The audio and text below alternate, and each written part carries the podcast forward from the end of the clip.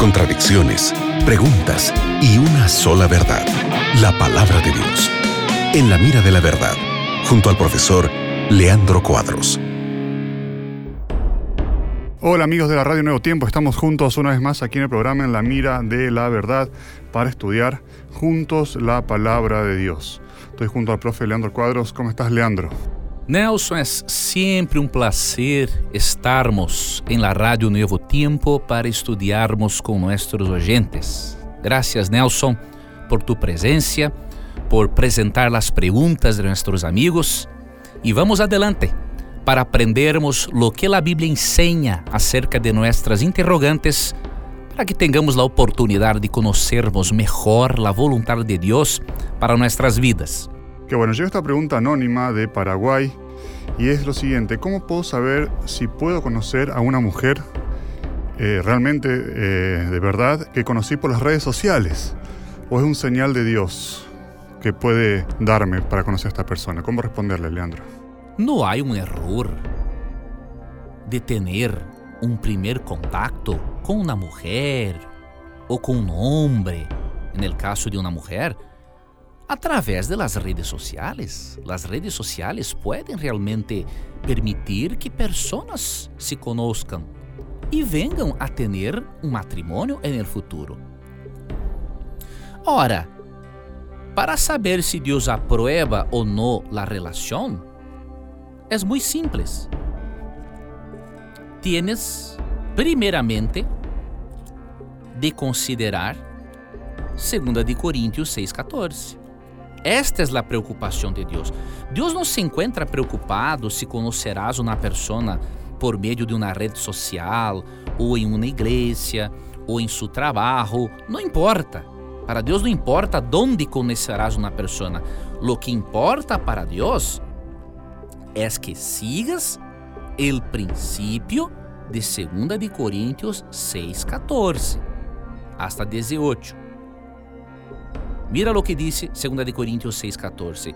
No os unais em jugo desigual com los incrédulos. Porque que companheirismo tiene la justicia con la injusticia? E que comunhão la luz com las tinieblas? E que concórdia Cristo com Belial? O que parte el creyente com el incrédulo? E que acordo há entre el templo de Deus e los ídolos? Porque vosotros sois el templo del Dios viviente.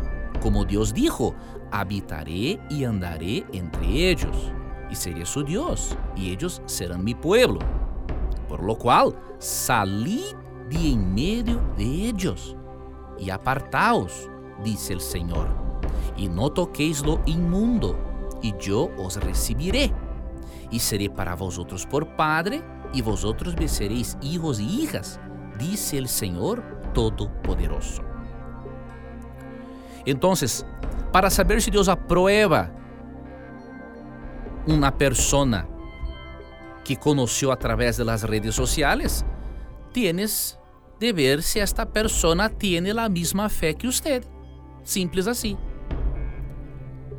Porque ter um noviasco ou um matrimônio com uma persona que é incrédula ou que não tem a mesma fé que usted, é poner-se em jugo desigual, é desobedecer a um mandamento claro de Deus de que o matrimônio tem de ocorrer entre pessoas creyentes e que também tenham a mesma fé. Outro texto que pode ser esclarecedor é Deuteronômio 7, 3 e 4. E no emparentarás com ellas, no darás tu hija a su hijo, ni tomarás a su hija para tu hijo, porque desviará a tu hijo de em pós de mim, e servirão a deuses ajenos, e el furor de Jehová se encenderá sobre vosotros e te destruirá pronto. Entonces Deus proibiu hasta mesmo no Antigo Testamento, relaciones como yugo desigual porque la tendencia mayor es que la otra persona influencie para el mal la otra persona.